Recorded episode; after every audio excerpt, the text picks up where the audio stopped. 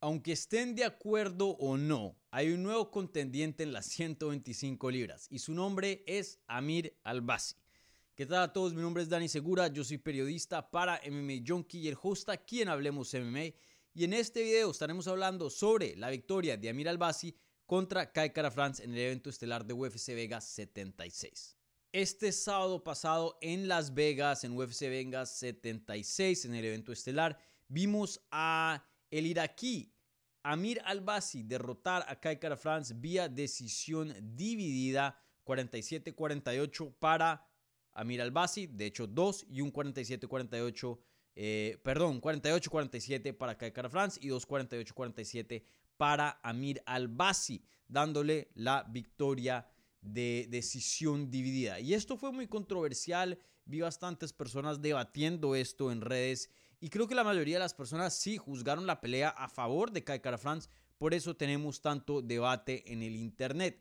Eh, para serles honestos, yo juzgué la pelea a favor de Kai Kara France, me pareció que eh, ganó un 48-47, tuve literalmente...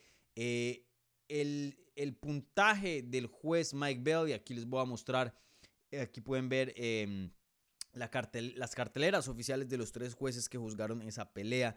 Yo le di un 10-9 a Kai Cara France en el primer asalto. Luego me pareció que Amir Albasi ganó el segundo y el tercero, bien claritos. El cuarto me pareció bien claro también para Kai Cara France.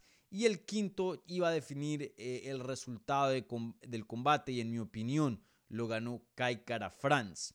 Entonces no estoy tan desacuerdo con el puntaje porque al final de, de yo haber juzgado la pelea, yo había dicho, hey, una pelea muy cerrada, se la juzgué para Kai Kara France, pero aquí puede ganar Amir Albasi y así me siento. No pienso que haya sido un robo. Un robo es cuando tú puedes juzgar una pelea 50-45, 49-46, pero seguros a un peleador y gana al otro. En este caso yo la tenía a favor de Kai Cara France solo por un asalto y teniendo en cuenta que ese primer asalto estaba reñido, Amir Albasi lo pudo haber ganado, entonces sabía que había un chance de que él ganara. Donde yo encuentro aquí un problema con estas tarjetas es la tarjeta de Chris Lee.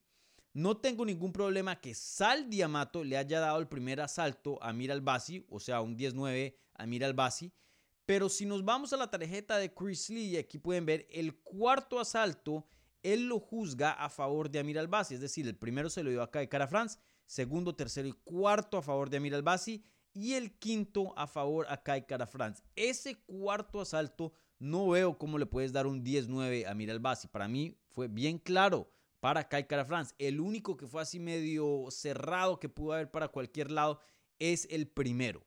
Entonces, en eso sí estoy desacuerdo, en eso sí pienso que debería haber un comunicado de la Comisión de Las Vegas, de ese juez, debería responder a sus acciones y por qué juzgó la, ese round de, esa manera.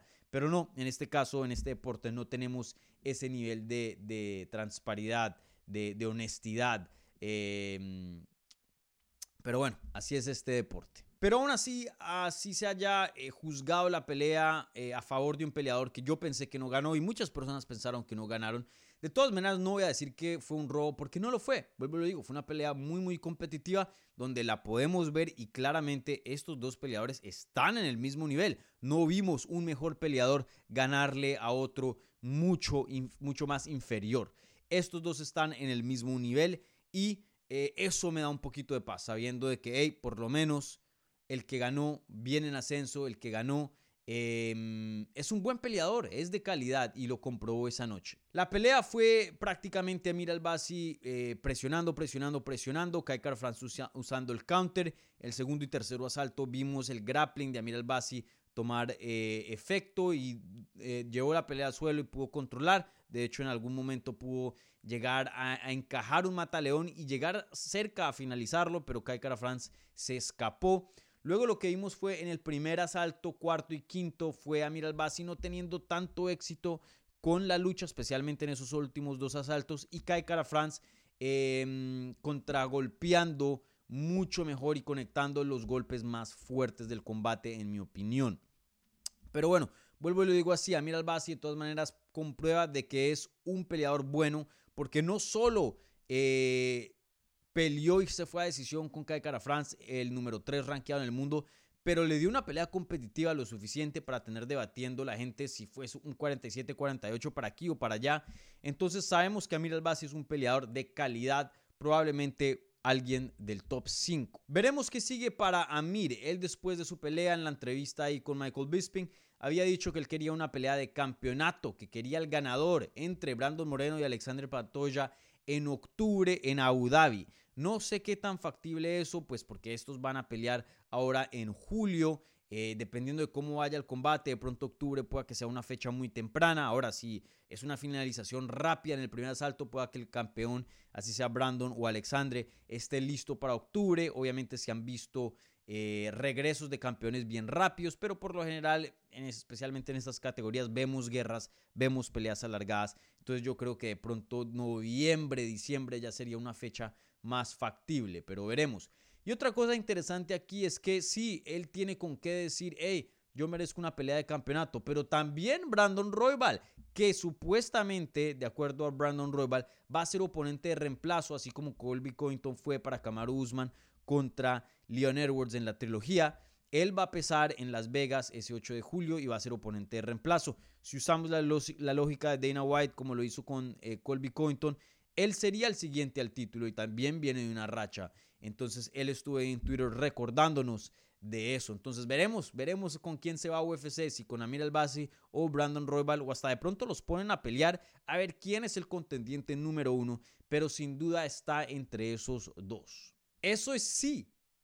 Eh, tenemos en cuenta de que UFC no haga una revancha inmediata si es que Brandon Moreno llegara a perder. Recuerden, Brandon Moreno fácilmente y por mucho es la estrella más grande de las 125 libras y tiene un, agarre a ese mercado tan importante que es el mercado mexicano, el mercado hispano, latino. Entonces pueda que si pierde, si es especialmente controversial o hay algo ilegal en, esa victoria de, de, Pantoya, obviamente asumiendo, eh, pueda que por negocio simplemente vuelvan y, pongan a Brandon Moreno como contendiente eh, al título, ya que pues sería la pelea más grande de las 125 libras y sabemos que UFC a veces opera de esta manera. Entonces simplemente les quería mencionar eso para tener en cuenta que nada es garantizado aquí y pueda que ni Brandon Roybal ni Amir Albasi sean los siguientes al título. Y en cuanto a Kai Kara France, pues esta sí es una derrota muy dura, ya que él estaba muy entusiasmado de su regreso, no había peleado desde julio del año pasado, cuando había sufrido esa derrota con ese knockout técnico patal, cuerpo brutal contra Brandon Moreno por el cinturón interino del peso mosca. Eh, se vio bien, la verdad, se vio como un buen peleador, Kai Kara France, apenas con 30 años de edad. No creo que este sea su fin. Creo que a futuro pueda que tenga otra pelea de campeonato eh, dentro de su futuro, pero sin duda es un paso atrás, por más de que haya sido una decisión controversial. Eh, ahora lo pone en una racha pues, de dos derrotas consecutivas. Antes de eso tenía tres derrotas, eh, tres victorias, perdón, consecutivas. Entonces, creo que si Kai Cara France toma un paso atrás, que lo van a obligar obviamente por los rankings, no va a estar muy atrás, creo que va todavía a estar como número 5, 6 probablemente sería su ranking cuando le hagan actualización. Eh, estando en ese punto, apenas con 30 años de edad, tú puedes ganar dos peleas, por mucho tres, y ya estamos nuevamente hablando de Kai Cara France como retador al título. Obviamente, eh, también mucho depende de quién sea el campeón en ese entonces. Si por alguna razón sería Amir Albasi, él pudiera tener un argumento de decir, hey, yo le gané a él, todo el mundo piensa que te gané, pum, y pueda que eso le agilice una pelea de campeonato. Pero ahí veremos, no creo que este sea el fin de Kai Cara France. Entonces veremos qué le sigue al futuro de estos dos peleadores. Sin duda, eh, hablando de el negocio de las artes marciales mixtas, el negocio de UFC, sí creo que este es el resultado más favorable ya que hay sangre nueva. Hay un oponente y una cara fresca en las 125 libras, o por lo menos entre los contendientes, ya que Kai Cara France lleva un tiempo eh, ahí arribita y pues bueno, Amir Albasi viene en ascenso y, es un nombre nuevo, un nombre fresco y trae un reto distinto a otros luchadores. Entonces, por más de que haya sido una decisión que mucha gente no esté de acuerdo, creo que para la compañía de UFC eh, esto es relativamente un resultado favorable y teniendo en cuenta que no han perdido acá de cara France. vuelvo y lo repito, una o dos victorias más y está ahí, estaremos hablando de él como contendiente al título. Entonces, eh, vuelvo y lo digo, no fue un robo, gente, una pelea muy competitiva, muy reñida.